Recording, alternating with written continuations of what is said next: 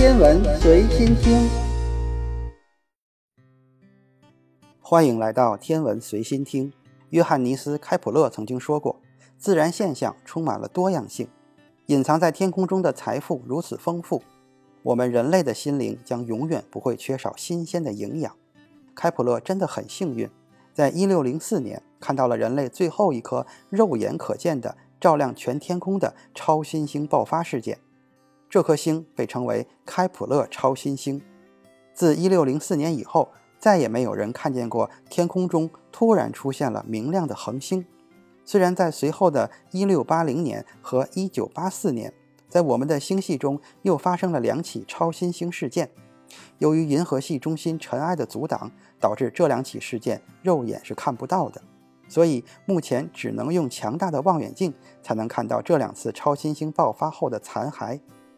像银河系这样的星系，大约每一个世纪就会爆发一颗超新星。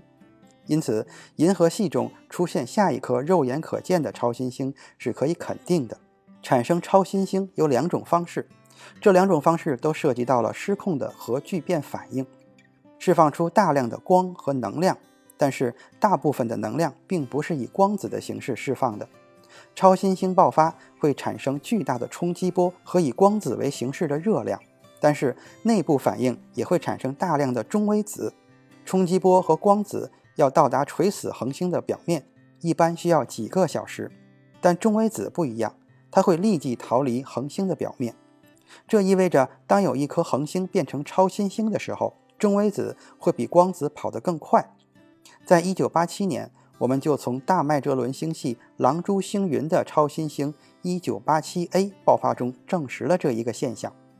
一九八七年，超新星一九八七 A 在距离我们十六万八千光年的地方爆发，这个距离已经离我们足够近了。当时，全世界的很多中微子探测器都在运行，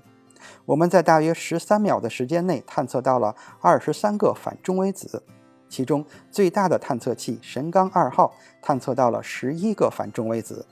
现在在同一个地方的中微子探测器已经变成了超级神冈，包含了五万吨水和超过一万一千个光电倍增管。探测中微子的能力是之前的成百上千倍。超级神冈的神奇之处还在于，它不仅可以探测到中微子，还可以告诉我们任何一个中微子的来源方向。能量以及在何处与五万吨纯水中的粒子发生了相互作用。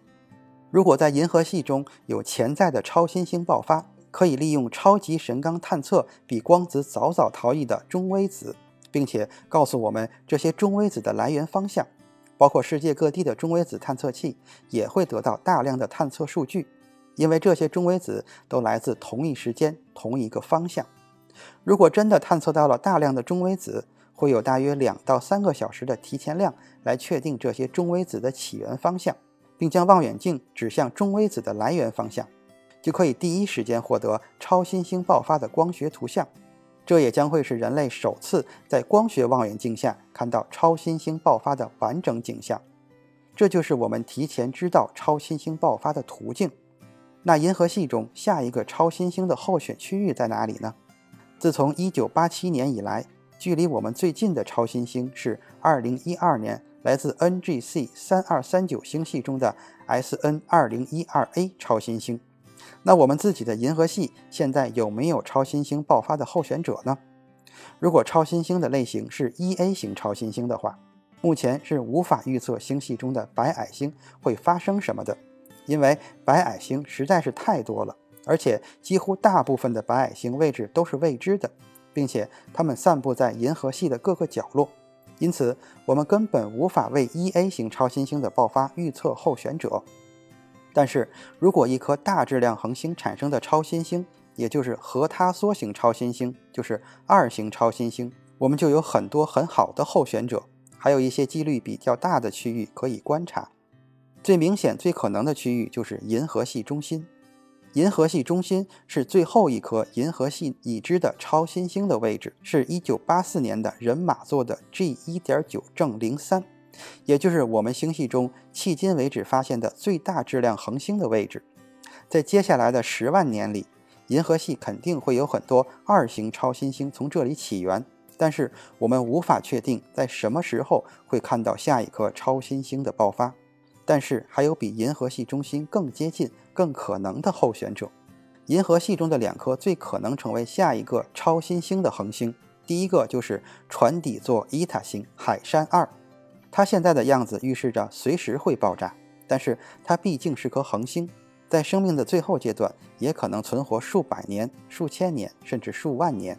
尽管如此，如果我们从船底座伊塔星的位置附近探测到了大量的反中微子，我们肯定会将望远镜第一时间对着这个地方。第二个是猎户座的参宿四，是一颗距离我们只有六百四十光年的红色超级巨星。